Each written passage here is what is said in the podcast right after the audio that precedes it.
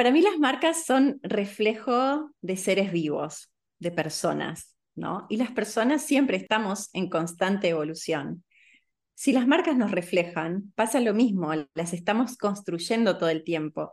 Y no solo reflejan eh, a la persona que tienen atrás, como a quien lidera la empresa de la cual son cara, eh, sino que también son un reflejo de la audiencia de esa marca.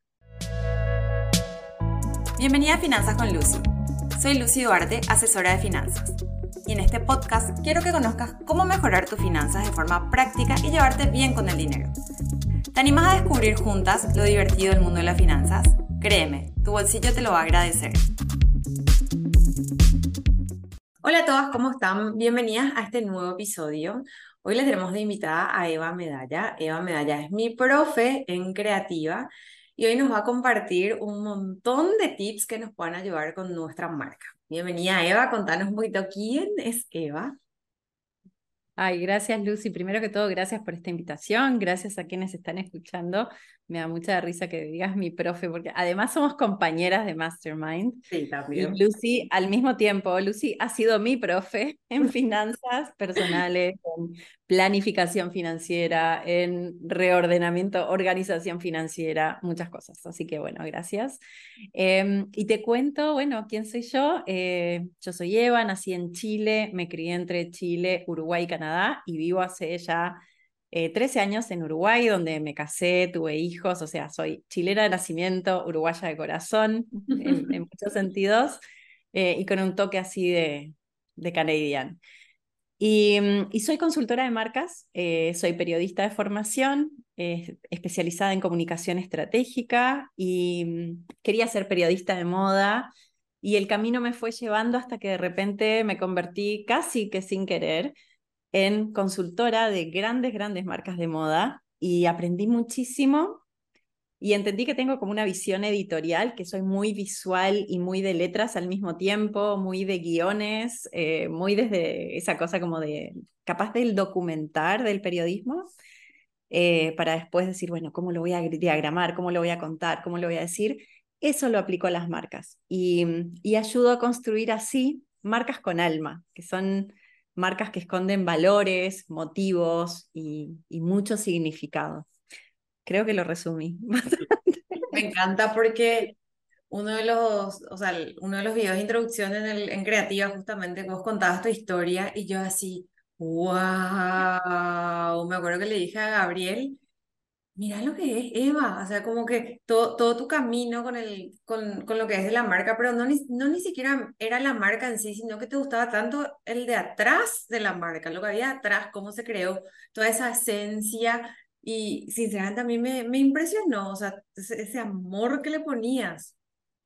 Ay, sí, y me, me di cuenta como al principio no era evidente, y de repente como que poco a poco te lo van diciendo, vas viendo, yo soñaba con otra cosa y de repente, y fue todo, todo un trabajo soltar ese sueño, que, que veía que me estaba limitando además, que decía, bueno, sí, lo puedo alcanzar, ya sé que lo puedo alcanzar, pero no es realmente, eh, a veces perseguimos rótulos o perseguimos la fantasía detrás de un rótulo, eh, como X cargo, como eso de ser periodista de moda de tal revista, ser editora en X revista, y en el fondo decís, pero ¿qué es lo que quiero hacer en el día a día? Y, qué es lo que me sale natural, que es como la parte más linda de, de, construir marca, ¿no? Sobre todo una marca personal. Claro. ¿Qué es lo que me nace? Y sí, fue así.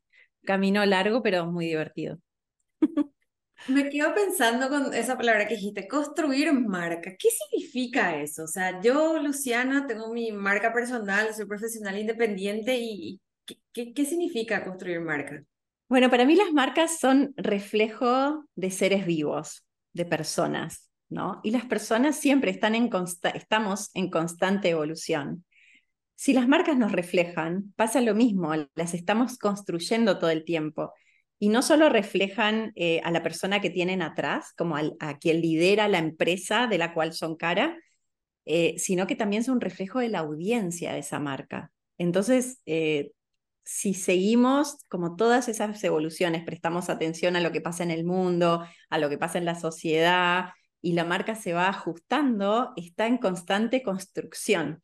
Ah, em, Y va más allá de la evolución, porque yo hablo de construir, porque la persona que tiene atrás tiene que construir, es responsable por esa construcción. Claro. La marca es lo que el otro opina, siente y ve. No, es lo que yo digo que es la marca, es lo que el otro percibe. Pero para, a mí me interesa que el otro perciba lo más parecido a lo que yo quiero que perciba. Y, quiero que perciba todo lo que esconde la marca, ¿no? Todo el amor que le meto, toda la pasión que le meto, los motivos de por qué hago lo que hago, y bueno, y ahí es cuando construimos. Ah, qué interesante.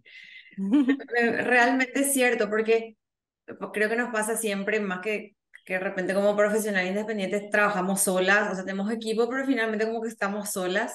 Entonces yo creo que el otro entiende lo que yo quiero decir, pero finalmente eh, como que no se entendió bien y ahí creo que que eso sería más o menos, ¿verdad?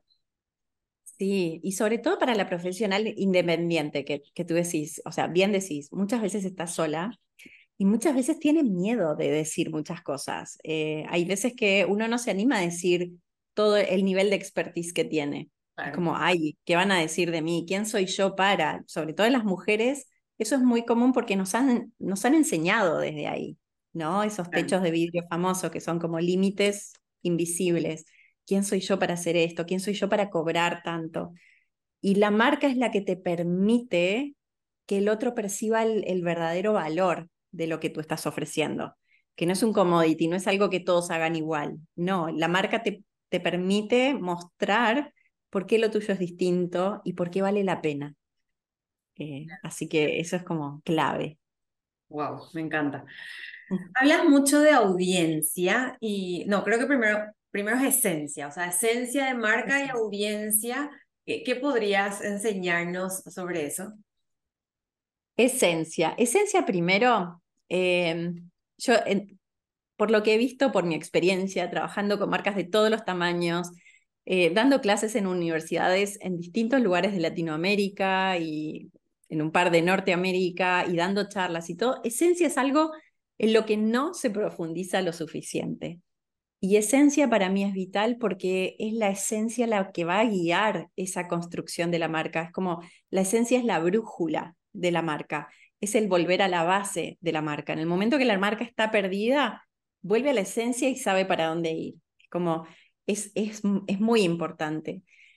Y la esencia, como en, también pasa en el ser humano, la esencia no cambia la esencia se mantiene. Entonces, cualquier transformación que yo haga como persona va a estar guiada por mi esencia. Si yo en esencia soy generosa, eh, puede que un trauma o algo en la vida haga que yo me ponga más cauta, pero no por eso me voy a poner avara. Claro. ¿No? Como siempre va a asomar de un lado u otro esa generosidad. Entonces, eh, para la marca, la esencia es vital. Dentro de la esencia, yo trabajo un concepto que son los valores fundamentales, que son los valores en los que la marca no tranza. Mm. y yo generalmente trabajo con tres valores fundamentales, o sea, no es que tengas una lista, vas a tener una lista de 50, 100 valores de los cuales de repente vas a elegir o vas a ir entre uno y otro, pero esos que no cambian generalmente no son más de cinco, entonces yo trabajo tres. Y esa es como la base de la marca. Ahí es cuando yo digo, esto sí o esto no, va o no va con la marca. Y sirve mucho después para poder adaptarnos y sobre todo para, para conectar con la audiencia, que es como la segunda parte. Cuando yo trabajo marcas, empiezo, arranco con la esencia, la esencia se desprende de la historia detrás de la marca eh, y de la persona que la transmite, es como ese mix, porque muchas veces no, no conversamos con la, la persona que funda la marca. Claro. Eh, conversamos con la persona que la dirige, entonces tiene que haber un input de esa persona que, que está dirigiendo. Entonces la, esencia se desprende la, de la historia de la marca y de la historia de la persona que está al frente de la marca. Y a partir de ahí empezamos a trabajar audiencia. Esto es en el caso mío que trabajo marcas con alma. Como tienen alma, tienen un, una conexión muy profunda entre la esencia de la persona y la audiencia de la marca. te interrumpo. ¿Hay marcas sin alma? Para mí sí, para mí sí, sí. Y por eso llegué a ese concepto. Porque yo un día estaba discutiendo que yo decía, no sé con, cómo describir el tipo de marcas con las que quiero trabajar. Y entonces me decían, pero son marcas grandes, chicas. Y yo decía, me da lo mismo, yo trabajo con marcas muy grandes y con marcas muy chicas, pero sí tienen un significado. Pero si yo hablaba de marcas con significado, nadie entendía de lo que estaba hablando. Entonces era como, bueno, pero ¿qué es? Y una cosa y la otra. Y yo decía, y en un momento me salió del alma y dije, es que no quiero que sean desalmadas. Quiero, quiero que tengan alma, o sea, que sientan, que sean como empresas capaces de sentir. Y ahí fue cuando se crea, o sea, cuando dije, ta, mi concepto es este, marcas con alma. Y para mí sí, hay marcas completamente desalmadas, no les, no les importa nada a la hora de vender y de generar ganancia. Sí, lamentablemente las hay. Sí, lamentablemente. Y sí, porque realmente se nota, así como decís, o sea, como fui alumna creativa, bueno, voy a, voy a contar mi experiencia. Mi esencia, yo sin darme cuenta la estaba creando, pero como que no, no le hacía tanto caso, por así decirlo. Y después como cuando, cuando nos enseñaste, fue wow. Y ahí como que se fueron ordenando muchas cosas de, de mi concepto hoy en día, tranquilidad, eh, mis valores, por ejemplo, la honestidad, lo siempre está ahí primero. Y, y es como que me sentí más cómoda también con lo que yo estaba transmitiendo, porque sentía como que de repente yo era así, Lucy, la, con blazer, como que así muy, muy invierno, que, que soy invierno, eso no sé si vamos a hablar hoy, pero eso ya un poco más profundo, pero bueno, pero era algo que yo me quería sentir más cercana también a las personas, porque hablar de finanzas no es fácil. O sea, yo entiendo perfectamente, hay, muchos, hay muchas creencias de por medio, muchos traumas, se puede decir, porque son traumas también los que, los que hay en el fondo. Y, y cuesta que uno se quiera abrir a, a alguien a decirle, bueno, esto me está pasando, esto necesito, ayúdame. Decir ayúdame me parece que es lo más difícil para, para todo el mundo, ¿verdad? Entonces, eh, al entender bien mi esencia, automáticamente creo como que yo me sentí también más tranquila de lo que yo estaba ofreciendo. Sí, lo que tiene cuando conectas con la esencia es que ahí todo cobra sentido. Sí. Entonces, eh, es como si movieras una llave y de repente todo empieza a calzar. Y cosas que no sabías cómo abordar, como que de repente, tic, uno sabe cómo abordarla, sabe cómo hablar de un tema, sabe cómo hablar de otro, las palabras empiezan a fluir muy naturalmente, que fue como lo fuimos viendo eso también hablando de tu programa, porque yo además venía de hacerlo. Entonces yo decía, es que yo en tu programa, yo en vos veo esto, veo esto. Y muchas veces venimos, y esto nos pasa a todos porque es algo natural, venimos de, sobre todo de la educación que venimos, ¿no? Venimos como muy rígidos, muy marcados, de las cosas se tienen que hacer de determinada manera. Sí. Entonces, yo hablo de finanzas, es obvio que tengo que ponerme de repente un blazer, ¿no? Eh, y tengo que usar tal y tal palabra, por más que a mí no me cierre. Y yo siempre hablo, por ejemplo, tenemos una gran amiga y aliada en común que es Cecilia Paoli, que habla de marketing y, y, yo durante mucho tiempo evité ese término, más allá de que yo trabajé en el marketing de varias empresas, porque yo decía, hay términos con los que yo no resueno para nada. Y hoy en día, en determinados ámbitos, los utilizo, pero más que hablar del público objetivo o del target, hablo de audiencia soñada, que va más conmigo, ¿no? Imagínense, yo hablo de marcas con alma, es como la marca con alma tiene una audiencia soñada y obvio que tiene un cliente soñado, un cliente ideal. Y, ahí está la audiencia, está el cliente, pero no, no me voy a referir al cliente como un target, como un objetivo, como si fuera una cosa a la que hay que dispararle con algo, ¿no? Eh, entonces, nada, son como, y, con Ceci hablamos mucho porque ella tiene también como esa, esa dulzura de, de humanizar todo ese mundo. Total. Bueno, y contanos un poquito entonces, ¿qué es la audiencia, Eva? La audiencia es el público al que yo me dirijo y que me va a escuchar. Eh, básicamente esa es audiencia. Yo vengo del mundo del periodismo y por eso es, ese término eh, me resulta muy cómodo. No es un término que se suela usar o no se solía usar cuando yo empecé a trabajar en branding o con marcas. Muchas veces no vas a ver esa palabra, ves eh, cliente ideal, como dijimos, objetivo, objetivo target, el avatar, que en inglés muchas veces le llaman el Ideal Customer Avatar, el ICA. Entonces, claro, se usaba esa terminología. Yo vengo del mundo del periodismo, lo mío es la comunicación, entonces audiencia es aquel que está del otro lado y que me va a escuchar, que me va a ver. Em, En las marcas, en, la marca con alma, yo defino muy bien a qué audiencia le quiero hablar, a cuál me quiero, me voy a dirigir. Y a partir de ahí defino un montón de elementos de la comunicación que yo sé que si la audiencia es como yo defino, es muy probable que si uso esos elementos mi mensaje le llegue, que esa audiencia me baje las barreras y me escuche que esa es como mi, mi, mi, meta, ¿no? Poder llegar y que esa persona, una vez que le llego, decida o no si quiere trabajar conmigo, si quiere consumir lo que yo tengo para ofrecerle. Una vez que consume, recién ahí se convierte en cliente.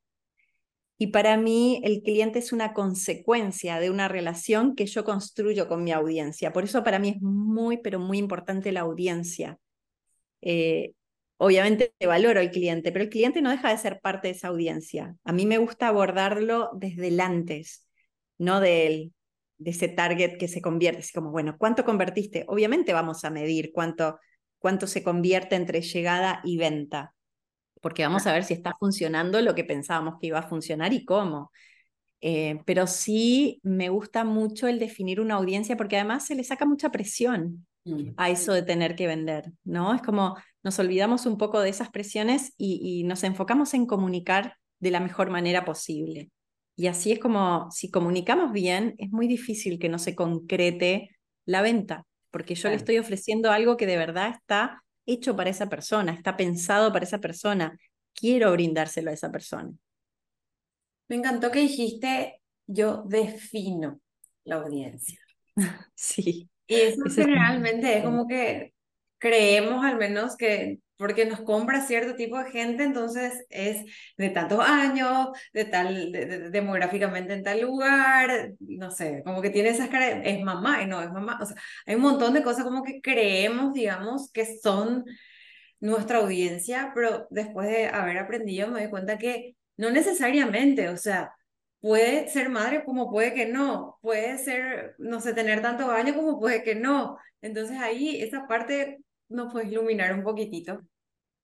Sí, ahí eso fue como un gran cambio em, y un gran cuestionamiento que yo hice mientras más estudiaba branding, marketing, comunicación de marca, construcción de marca, em, y lo veía mucho en las empresas de moda y, y vi una gran diferencia entre quienes tenían muy definida la audiencia y quienes estaban todo el tiempo tratando de encontrarla, como muchas veces te dicen, que Muchos te hablan de hay que descubrir cuál es tu público objetivo, hay que encontrar a tu público objetivo o hay que ver como que cuando te hablan de ese famoso posicionamiento, al que yo le llamo universo de marca, el posicionamiento, bueno, ¿a, quién voy a apuntar? ¿Hacia dónde voy a apuntar? ¿Dónde, ¿Cómo estoy respecto de mi competencia? Que es algo que a mí me, ya sabe, después hablamos de eso, pero a mí me, como que muchas veces me pone un poquito nerviosa de lo que ese tipo de prácticas puede generar.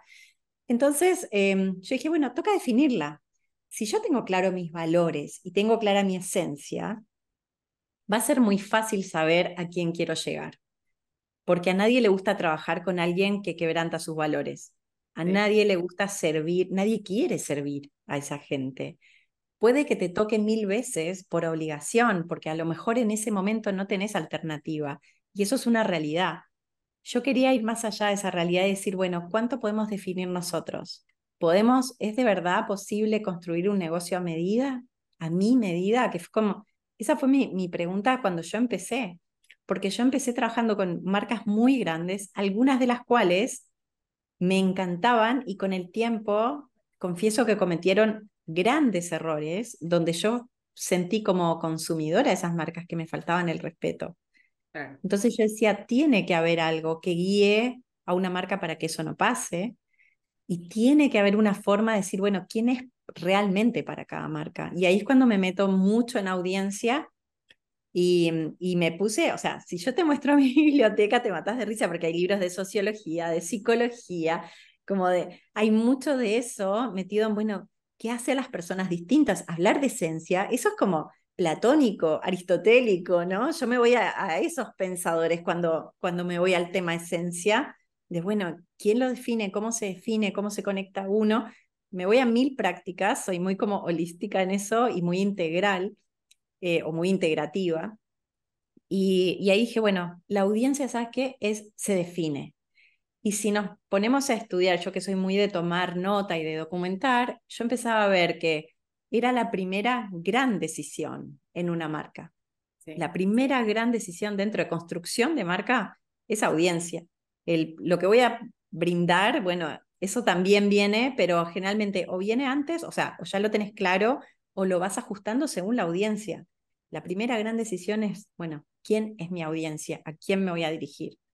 Y cuesta, cuesta porque cuesta animarse a, a de repente achicar, a enfocar el espectro. Y no quiere decir que yo le cierre la puerta a, a, la mayoría del público, porque muchas veces me dicen, pero no quiero una marca de nicho. Y yo digo, ojo, las marcas, hay grandes marcas enormes que tienen muy clara esa audiencia. Claro. Pero si la tienen clara, lo, lo, que sirve es que las cosas va a ser muy fácil comunicar y va a ser muy fácil crear a medida de esa audiencia. Entonces todo lo demás sigue funcionando. No es que achiquemos el mercado o achiquemos el alcance. Eso es como importante. Pero, pero dicho eso, sí, da miedo, da un montón de miedo. Yo creo que, o sea, a mí me ha dado miedo, a vos te ha dado miedo, a todas cuando entran en audiencias como una crisis de quién soy yo para llegar a esta primero, quién soy yo para decir que esta es mi audiencia, mirá si me va a escuchar. Y lo lindo de ese proceso, que en creativa lo vivimos muy mano a mano, porque creativa al ser como una especie de mentoría slash mastermind de, donde trabajamos muy mano a mano todas, es que se dan cuenta que, que comparten esencia. Entonces sale de cada una esa audiencia, es, es muy reflejo de cada una esa audiencia.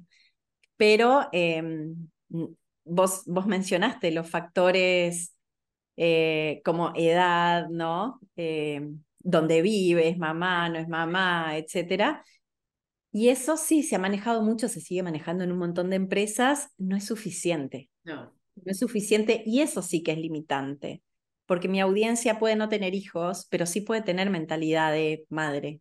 Claro. Eh, yo siempre hablo de, yo no le asigno una edad cronológica, ¿no?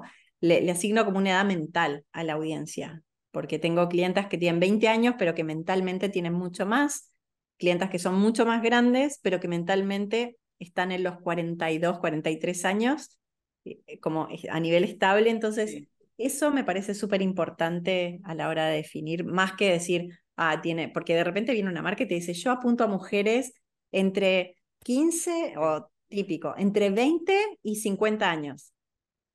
Y es como, ok, listo, la mitad de la humanidad más o menos, o un cuarto de la humanidad, ¿qué más?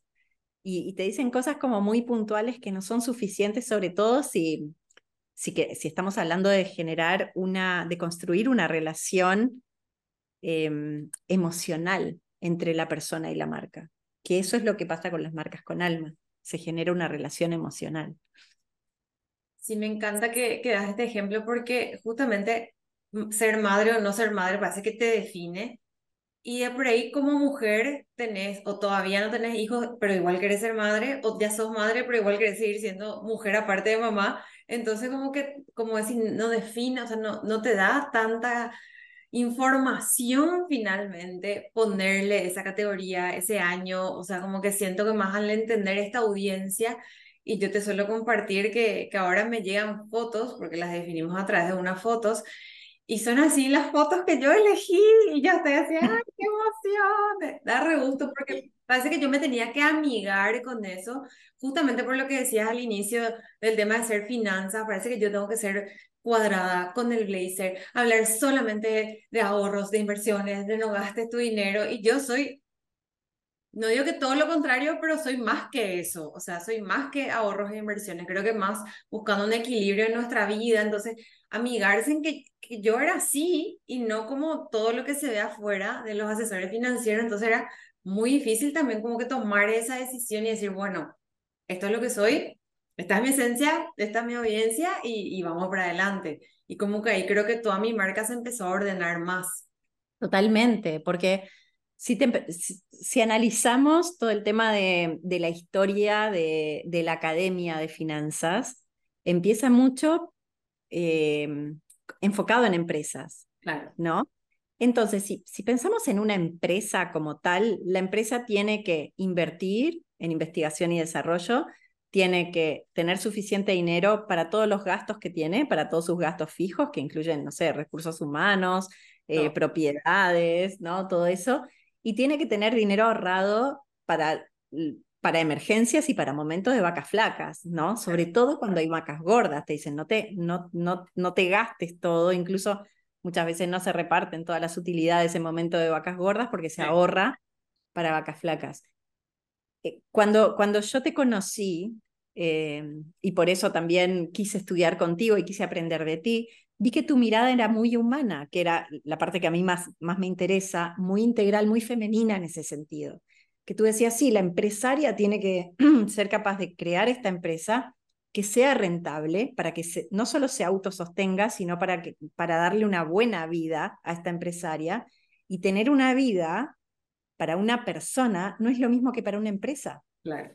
Así como la empresa invierte de repente en mantener sus edificios, que ese es un gasto que es como es necesario, Eh, la persona tiene que invertir en poder ir al gimnasio, en cuidarse la piel, en salir un día de compras, en ver amigas, y eso vos lo traías siempre a la mesa. Y era muy distinto a, otras asesoras con las que yo había tomado clases, tanto en universidad como incluso en organizaciones para ayudar a emprendedoras y donde te venían con el tema de no, te tenés que dejar un sueldo y te tenés que cubrir esto y dejar plata para emergencias y, es lo que vos decís, es como en la planillita se ve divino. Pero yo veía, y a mí también me pasó, y estoy segura que a más de alguna le pasó si no ha trabajado con Lucy, es que te das cuenta que te estás matando en el camino para mantener la planillita. Sí. Y en tu caso era tipo, no, no, no, no, no, vamos a hacerlo bien para que la planillita sea una, o sea, una buena planilla es una consecuencia de un trabajo mucho más profundo. Y en tu caso era eso, bueno, ¿qué te gusta hacer? Porque vas a tener que generar el dinero para hacer eso. Y, y cero culpa en, en, en, querer una buena vida, porque si vos tenés una buena vida, le vas a poder dar una buena vida a tus empleados y todo va a estar así. Y entonces era como, ay, por fin alguien que ve las finanzas desde ese lugar. Sí, la verdad que, que hasta ahora eh, de repente digo, y no tendría que volver a lo otro, y después digo, no, porque digo a, varias personas, ¿para qué vivimos entonces? ¿Para qué? ¿Cuál sentido está que vos estás viviendo hoy, que eres algo y no, no compras porque se supone que tenés que ahorrar, pero también tenés ahorros? Entonces yo, mm, es como que pienso, pienso en tal y no me termina a cuadrar la historia, pero sí. Em, no es común, o sea, no, no es común decirte, como soles decir vos, inversión de marca. No es común, o sea, no, no se ve como que hacerme las manos, irme a la peluquería, comprarme linda ropa, tenga que ver conmigo, o sea, porque yo voy a estar bien, o sea, y finalmente es el disfrute que yo vine a esta vida a tener. O sea, ¿cuál es el sentido? No, ¿verdad? Sí, además que yo te he visto hacer como ese, el switch entre finanzas personales de, de, una empresaria y finanzas de una empresa. Porque con la empresa vos ahí te pones, listo, ¿cómo vienen los números? ¿Cómo vienen las ventas? ¿Cómo viene esto? ¿Tenemos esto cubierto? ¿Para cuántos meses tenemos? O sea, súper, como muy adaptada a eso. Y de repente cuando haces el switch, tu foco en la persona es enorme. Y, y yo siento que eso se necesita un montón. Eh, incluso desde la empresa decís, bueno, ¿cómo está tu sueldo en la empresa? es suficiente. O sea, siempre tenés ese cuidado de, ojo, por más que seas como súper estructurada a nivel empresarial, ¿no? De, de contabilidad eh, empresarial, siempre tenés en cuenta ese, ese factor muy humano de, estás teniendo una buena vida. Claro. ¿No? A cambio de todo lo que estás dando. Y eso a mí me parecía fundamental, por eso a la hora de aprender dije, bueno, voy a estudiar con Lucy. es que creo también que, que justamente esa es mi esencia y, y es mi, lo que a mí me diferencia como marca, ¿verdad? Que ahí justamente viene mi otra pregunta. Eh, ¿Soles hablar de que no tenemos competencia o, o, algo así? Corregime si no. Eh, ¿Qué sería la copia, digamos? Ay, la copia es todo un tema, porque a mí a menudo me llaman en crisis porque las están copiando. Y hay una parte muy humana de, de la copia, tanto de copiar como de sufrir la copia. Eh, a todos nos ha pasado. Primero porque el ser humano, eh, primero porque nadie nace sabiendo y el ser humano aprende por imitación. Entonces, si ustedes se dan cuenta, o sea, fuimos al colegio, la primera letra que vimos seguramente fue la de la profesora en el pizarrón, yo soy de esa época, hoy en día es distinto, em, pero esas fueron las primeras letras que, que vimos y que todos nos decían, copien, toca copiar la letra, copia, copiar el trazado del libro, de la compu, de lo que sea, para hacer una letra, toca eh, presionar esta tecla si queremos escribir ciertas palabras. Incluso hoy en día, nosotras, yo creo que a ti seguramente aprendiste un poco como yo, nosotras aprendíamos la palabra como fonéticamente primero y hoy, eh, al menos en el colegio donde van mis hijos, enseñan como la memoria. Es como, esta palabra se, se escribe así y esta se escribe así y, la, y dejan que el cerebro finalmente haga una especie de clic donde empieza a descifrar cómo es, pero, pero aprenden de una manera completamente distinta a como yo aprendí, que era letra por letra. ¿no? Ellos empiezan a partir de las palabras, entonces ya es como todo distinto. Ahora entiendo, mi hijo está aprendiendo a contar y yo, ¿cómo te explicaron decenas, centenas? O sea, ¿de qué me estás hablando? O sea, yo estaba claro. no le pregunté a la profe, pero fue así, ahora entiendo, él se tiene que memorizar ahora esto. Claro, es más, eh, te dicen, logró memorizar todas las combinaciones para sumar 10 y yo era como, claro, yo me pasé capaz que 5 o 6 semanas el, el primero básico con la profesora explicando unidades, sumando cuadraditos, hasta cuando llegas al 10 y finalmente la decena. Ahora, la primera semana de clases te dice, vamos a aprender una decena. Una decena es 10. Estas son todas las combinaciones que suman 10 y ellos memorizando, ¿no? Entonces yo decía, es súper distinto. Pero imagínate lo que es eso. Entonces es como el ser humano aprende así, como imitando y, y a partir de referencias. Lo que pasa en el camino es que después cada uno va adaptando ese conocimiento y lo pasa por el filtro propio. Ahí es cuando le, le, lo pasa por su esencia y le plasma una personalidad. Claro, lo pasa con el cuerpo, como diría Valen Ferrario, que es otra amiga aliada nuestra, Valentina Ferrario, que también trabaja con emprendedoras, y te dice, lo pasa por el cuerpo y, y lo saca a la luz desde su personalidad, con, con un sello propio, ¿no? Y eso es como viene a ser una marca. Eso es lo que la marca hace. La marca pasa un producto, un servicio, una tendencia por ese filtro, por esa esencia, todo, y la saca a la luz desde su personalidad. Lo que pasa con la copia es que no, no pasa por ese proceso. Se hace, se toma algo y se replica. Entonces ah, no, tiene sello propio. Cuando yo hablo de marcas con alma, lo primero que digo, una marca con alma bien construida, bien comunicada, no tiene copia. Porque no se trata de lo que yo brindo, se trata de lo que significa lo que yo brindo. Se trata de, por ejemplo, Lucy habla de esta libertad financiera, eh, ahora como, como decís también, tranquilidad, tranquilidad. financiera.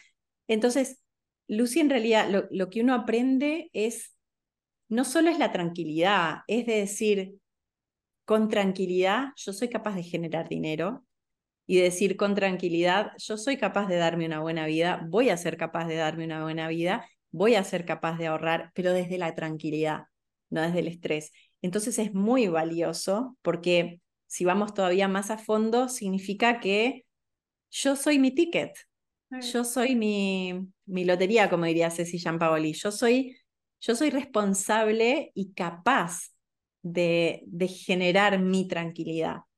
Y eso es lo, entonces, claro, el, podemos tener 50, un millón de programas que se llamen tranquilidad financiera. Ahora, ¿cuántos de esos vienen de una esencia como la tuya? Que fue tan difícil como, y, y que como viene de tu esencia, cada historia familiar que vos contás, cada anécdota que contás, viene desde ese lugar. Y si lo vas transmitiendo desde ahí, todo tiene ese sello. Entonces, claro, la copia sí existe, pero si comunicamos bien la marca, el resto no lo va a querer. O sea, nuestra audiencia soñada no va a querer la copia del otro. Hay gente que es, experta en, en, consumir copia y le gusta consumir copia y, le acomoda consumir copia, ya sea porque es más barata o, o porque le deslumbró, porque le llegó. El trabajo de la marca con alma es realmente llegar a la audiencia, Y ese es un trabajo que es permanente, es constante y, requiere de mucha dedicación. Em, pero yo siempre digo, o sea, no podemos copiar y, y, si alguien nos trata de copiar, obvio que duele, porque nos duele a todos. O sea, a mí también me ha pasado que de repente digo una idea, viene otro, la toma y la hace. Y es como, y, ni siquiera reconoce, es como van y lo hacen y lo hacen sin filtro, sin, no se dan ni cuenta, lo que significa que hay un valor que no compartimos, ¿no? Que es ese valor como de respeto o de agradecimiento, no sé cómo, hay un montón de cosas que están en juego muchas veces. Em, pero, pero eso no quiere decir que si lo hacen ellos sea igual de lo que yo voy a brindar, va a ser completamente distinto. Entonces es como el tema de las ideas. Las ideas están dando vueltas y bueno, uno las hace de una manera, otro las hace de otra, pero están ahí. Y es como, por más que lo tomes, ok, alguien toma una idea, la hace, y bueno, va a ser completamente distinto a que si yo la ejecutara. Hay veces que obvio que duele, por ejemplo, si yo he tenido, he trabajado mucho con marcas que tienen a alguien en su equipo, una mano derecha, que el día, se independiza de un día para otro y empieza a sacar lo mismo, ¿no? Y es como, eso es una guachada, eso no se hace, pero, pero porque tiene que ver con, no sé, como, para mí es una falta de, reconocimiento y de respeto y al mismo tiempo es un límite, es como, pucha, no estabas listo para independizar, para independizarte, no estabas listo para dar ese paso si todo lo que tenés es sacar de esa persona, no estabas preparado. Entonces, qué lástima, porque es lindo cuando alguien crece a partir de una empresa y que el día de mañana sea como tu par, tu, tu, tu colega.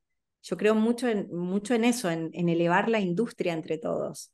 Claro. No en matarse para ser el único que ocupe ese metro cuadrado. no, siento que no tiene sentido eso otro. Sí. Eh, pero es difícil, es, y más ahora con redes donde mucho se falsifica, viene alguien, te roban las fotos, publican tus fotos, publican tus textos, a ti te han incluso replicado todo un perfil de Instagram para, tratar de estafar a tu audiencia. Y yo me acuerdo de lo que lo sufriste y decías, y, y tu mayor preocupación era que los estafaran, ¿no? Y era como, no puedo dejar que les hagan esto y avisar, y cómo aviso, y cómo hago, y, y eso obviamente tiene un costo personal altísimo, porque también te duele, te asusta, te da miedo. Es como que te, en el fondo te están robando. Eh, y hay que tener mucha altura de mira de repente y mucha seguridad para decir, me están intentando robar y tengo que mantenerme en calma para lidiar con la situación. Porque la copia es eso, es que te están tratando de robar todo el rato.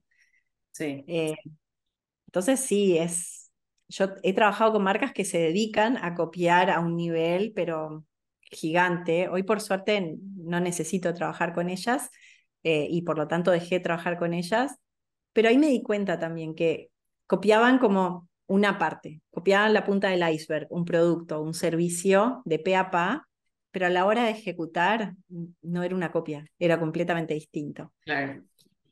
¿Es injusto? Sí, es injusto, pero bueno, es parte de, es parte del juego. Sí, realmente creo que no nos podemos escapar porque tampoco somos las únicas personas que hacemos, ¿verdad? Entonces, no, claro. no, no, es, no es fácil, pero bueno, lo importante es que si tenemos claro cuál es nuestra esencia y nuestra audiencia, eso no, no debería por lo menos afectarnos tanto. Claro, y si estás, y por eso hablo siempre de una construcción constante, porque en el momento, para mí, en el momento que te copian, es momento de pasar la página, dar un salto, elevar. Hay, un cambio que hay que hacer. Si yo digo, me está copiando todo tal cual, es como, no, el problema es mío, no es del otro. Como, yo estoy quedándome corta. Es, es todo un trabajo y es desafiante, duele, duele mucho. mucho, pero bueno, toca. Como decías, eh, que hay que estar en constante construcción, me, me deja pensando que creo que no es algo común, o sea, siento como que hicimos la marca, el manual de marca, eh, definimos la audiencia y ya está, y seguimos con nuestra vida. Y, y sin darnos cuenta, capaz nosotras estamos evolucionando de alguna manera, pero no queremos que eso afecte a la marca. ¿Qué crees sobre eso? Sí, eso pasa todo el tiempo. Por eso está bueno de repente tener como una base de marca, como un manual, lo que vos decís, eh, tener como una estrategia de comunicación que abarque al menos seis meses. Eh, yo la marca la trabajo con un, con un año de anticipación más o menos, en el sentido de que dentro de un año la marca tiene que estar haciendo X cosa. Em, pero claro, pasa la vida. Y hay veces, y sobre todo en una marca con alma, sobre todo, por ejemplo, para las profesionales independientes, que, que es gran parte de tu audiencia, son ellas las que están lidiando muchas veces, no sé, lidias con un embarazo, lidias con una pérdida, lidias con un tema familiar, una enfermedad, eh, o sea, hay mucho pasando de una pandemia, ¿no? Y, cómo sigue la marca a pesar de... Eh, de lo que sirve de tener clara la esencia de la marca es que la marca puede seguir girando las ruedas mientras vos te vas acomodando. Eh, yo tengo mucho cuidado a la hora de transmitir o no una crisis. Siempre sugiero más que sugiero, es, casi un mandato, es no hagan, yo, este es un mandato mío y vos sos testigo, no hagan catarsis ni terapia con la audiencia. No se hace eso, es como, porque la, la metemos en nuestro propio lío. La audiencia, como nos quiere, eh, se preocupa, se estresa, no hay derecho, ya tiene bastante con su propia vida. Entonces la marca siempre sí o sí pasa por un filtro. Eh, sí hay cosas que sabemos que están pasando y que van a afectar la marca. O sea, muchas veces yo digo, bueno, yo sé que esto está cambiando, el año que viene, ¿cómo lo vamos a abordar? Eh, y, empiezo a trabajar con especialistas o conmigo misma en, decir, en planificar esos cambios y, y cómo los voy a comunicar y cómo me voy a preparar yo también para esos cambios y todo eso. Em, pero hasta que yo no lo tengo resuelto, finalmente no comunico em, que algo cambió que generalmente siempre vengo con delay, obviamente. Pero que está bueno porque es lindo que sea una grata sorpresa y no que vivan la parte más dolorosa de los cambios o de las crisis. O bien, hay veces que sí se justifica hacer partícipe a la audiencia de algo. si es pandemia, si no podemos salir, si la marca no puede facturar, hay veces que, que está bueno contarlo y bueno, está pasando esto, estamos haciendo lo posible por mantenernos a flote y bueno, veremos qué nos pasa a todos. es distinto a decir, yo qué sé, yo hay veces que veo las redes de una profesional y me doy cuenta que se acaba de separar y eso no tendría que pasar. Claro, ah, creo que, o sea, hace poco había escuchado, leído algo que decía que, que hacerle a una marca, humanizar una marca, no era contarle tus intimidades, sino que era que, que, vos parezca que tenés, o sea, que sos más humana. Eh, no sé si, si me explico, sería algo así, ¿verdad? Total, es que no es, y esto es un tema con las redes, porque se habla mucho hoy en día de la vulnerabilidad, y está bien ser vulnerable. Y entonces la gente dice, ah, voy a ser vulnerable, entonces voy a llorar en cámara, voy a contar que estoy en crisis, voy a... y es como, eso no es ser vulnerable, estás en realidad la, red es una construcción, todo esto pasa por una edición. Nosotros no, eh, no estamos siendo 100% espontáneas. Ya desde el momento en que apretamos grabar o que hacemos clic, estamos decidiendo mostrar o no mostrar. Entonces es como pasa por una edición y, y sí, es tal cual, no tiene por qué ser, no tenés por qué exhibirte, no tenés por qué contar como todos dicen, no, no, es que voy a contar toda mi intimidad. La gente, muchas veces me dicen, yo no me, no me quiero mostrar porque no, la gente no tiene por qué saber cómo vivo y mi familia. es como, yo no estoy, hablando de eso, estoy hablando de que la gente sepa que sos vos la que está atrás. Claro, no tiene por qué saber qué hace tu marido, dónde vivís, etc. Entonces, eh, y menos cómo te llevas con él si, no está, si la relación no está bien. Entonces, em, hay, hay una línea siempre y siempre, siempre edito. Eh, y yo por eso siempre hablo de visión editorial, o sea, hay una edición siempre, todo es estratégico, incluso cuando yo, justo hoy hablaba de eso porque eh, un posteo ahora reciente en mi marca es un reencuentro con una de mis hermanas después de cinco y seis años, y entonces me decían, pero eso es re personal, y yo decía, sí y no, porque yo no estoy hablando de todo lo que pasa y todo lo que vivimos, y las partes, hay partes súper importantes que ahí no aparecen y partes súper íntimas que ahí no aparecen, pero sí le hablo a, personas que sé que están en mi audiencia, que tienen amigas a distancia, que tienen familia a distancia, que son de viajar un montón, que son de juntarse en un lugar del mundo y después en otro y después en otro, y que les va a llegar eso, porque para mí es súper importante dar este mensaje de existen las fronteras, pero seguimos conectados, a pesar de, y obvio, lo presencial tiene una magia muy particular, como cada uno, cada cosa tiene su propia magia, obvio que lo presencial es muy valioso pero no por eso el, el, dejar tener lo presencial significa estar desconectados. Y ese es el mensaje que está atrás de lo que yo cuento. Tiene que ver con mi marca. No es como, ay, sí, voy y me compro este pantalón y voy y veo a mi hermana y veo a mi otra hermana y no, no ven el día a día de mi marca. Claro. Eh, sino es como, bueno, ¿qué significa? Para mí el significado de las cosas es, es muy importante. Claro, hacer, digamos, lo, lo que contemos, mostremos siempre con un significado que, que le sirva a mi audiencia, o sea, no contar por, por contar porque creemos que eso nos va a ayudar a tener más alcance, más clientes o más facturación.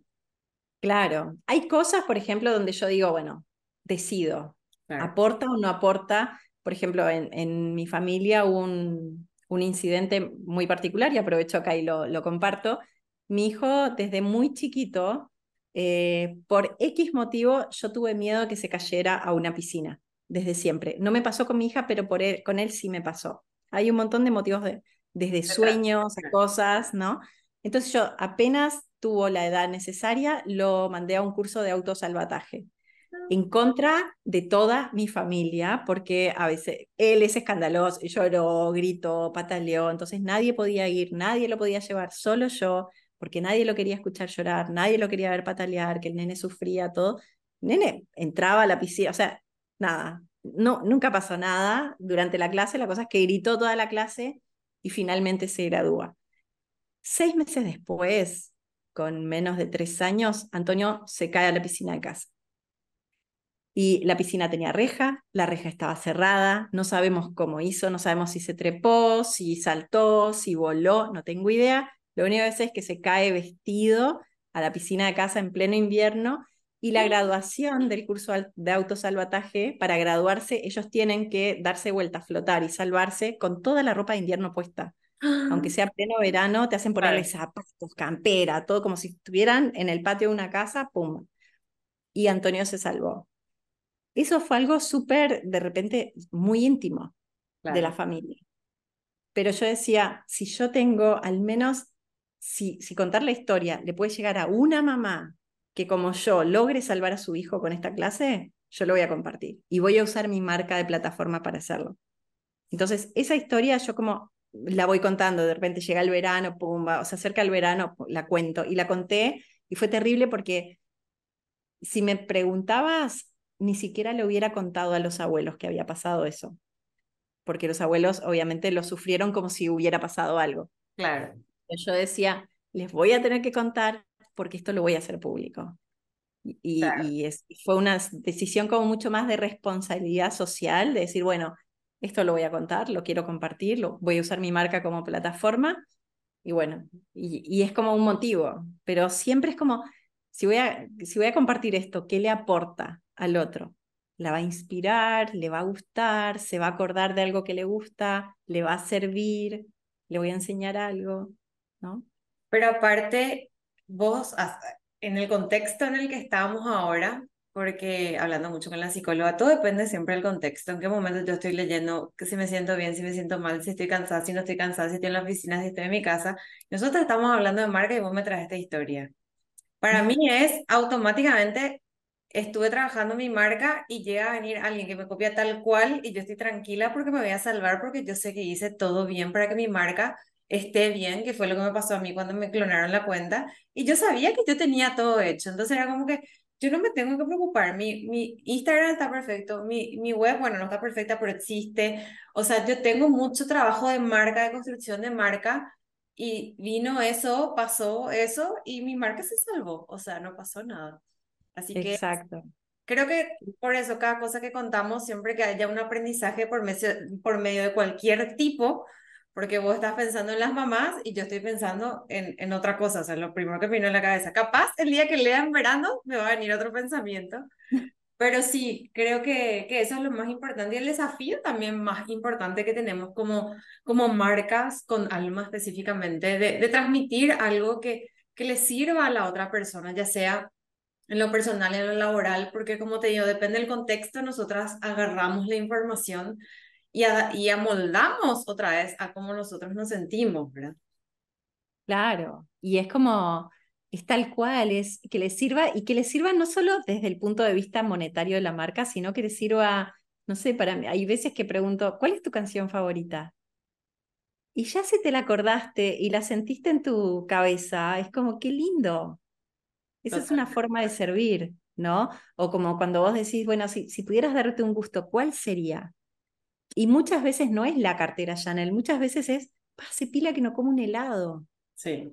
¿No? O no sé, como algo, una, una botella de agua linda para tener en el escritorio, una taza para tener en el escritorio. Es como, son esas pequeñas cosas que de repente, como desde una marca, podemos recordarle a alguien que para nosotras son importantes, porque tanto para vos como para mí es importante que la persona viva bien, que disfrute la vida, que, que goce mientras hace, mientras trabaja y mientras es mamá o es esposa o es pareja o es estudiante o lo que quiera hacer, que, que, sea, que, que lo haga contenta, que lo haga tranquila. Sí, así mismo. Bueno, me encantó todo lo que nos contaste y por último te quiero pedir que nos cuentes un poco, o sea, que le cuentes a la audiencia, ¿qué es creativa? Eh, ya sé que este año obviamente no, no lanzás de nuevo, pero contá un poquito qué es creativa, así le dejamos ahí con las ganas a, a todas estas profesionales independientes que están escuchando. Claro, Creativa, bueno, es un programa que nació en pandemia, imagínate, eh, era algo que yo venía planificando presencial y de repente la pandemia fue como, yo ya venía trabajando, eh, la mitad de mis clientes siempre estuvieron a distancia. Es más, antes era mucho más a distancia que en, en, persona porque eran clientes muy grandes a nivel global y todo eso. Em, pero tenía esta cosa presencial, yo venía un poco de lo presencial, sin embargo, gracias a la pandemia dije, listo, ta, que sea online, llegar a más países. Y nace creativa porque yo trabajé en agencias de comunicación, trabajé en marcas, todo, y veía que faltaba esta parte de esencia y de audiencia. Trabajé mucho con emprendedores eh, donde, que, en sistemas mixtos, donde veía que las mujeres enfrentábamos desafíos que no necesariamente se abordaban, en realidad que nunca se abordaban. Ese desafío de ser mamá y emprender, el desafío de enfermarte y ser tú sola, el desafío de estar muy acostumbrada a ganar menos, eh, que eran como vicios del sistema, o sea, yo veía mujeres que se independizaban después de trabajar 10, 15 años en una empresa y siempre habían ganado menos que un compañero que hacía lo mismo muchas veces. Y esto es una realidad, o sea, no, esto no lo estoy inventando, a mí me pasó, a amigas les pasó, a colegas, a alumnas, o sea, esto pasa sin querer sin, o con querer, yo qué sé, pero pasa. Entonces se independizaban y seguían pensando que tenían que cobrar poquito.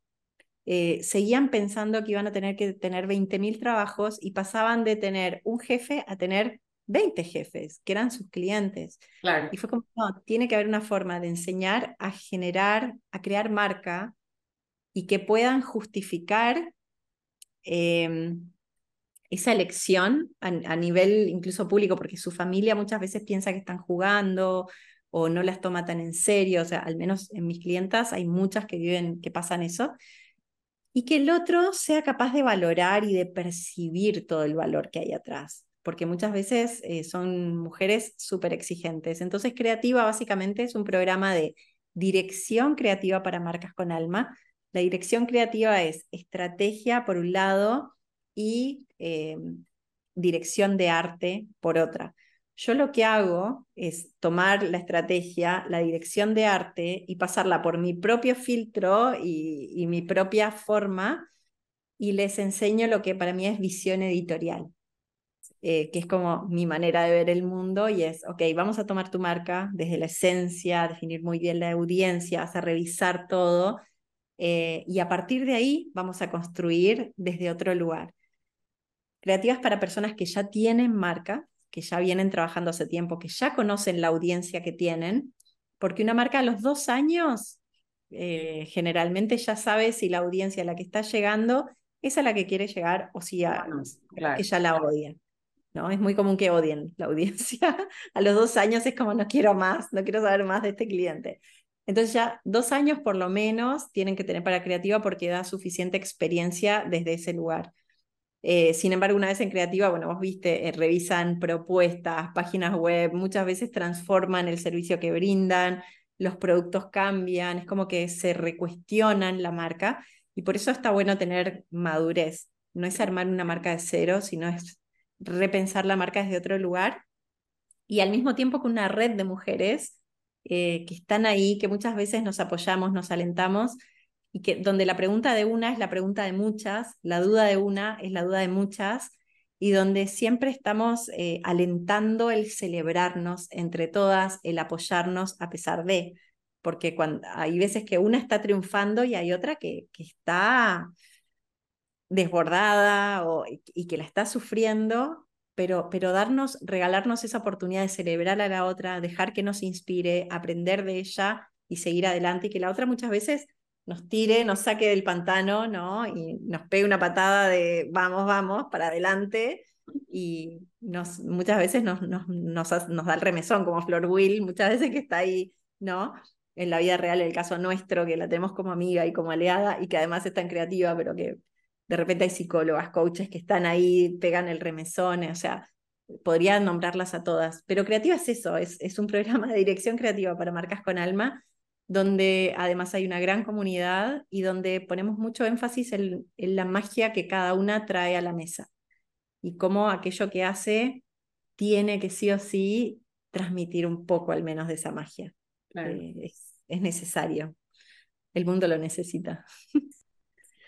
Así que, me encanta. que eh, igual quería por las dudas, porque como bien dijiste, Creativa, eh, la próxima edición es el año que viene, pero eh, más hacia fin de año, o sea, durante entre el tercer y cuarto trimestre del año, sí se hace un pre-lanzamiento. Así que bueno, aquí ah. estaremos contando. entonces sería, por depende de qué momento estás escuchando este podcast, más o menos en octubre, noviembre, diciebre del 2023.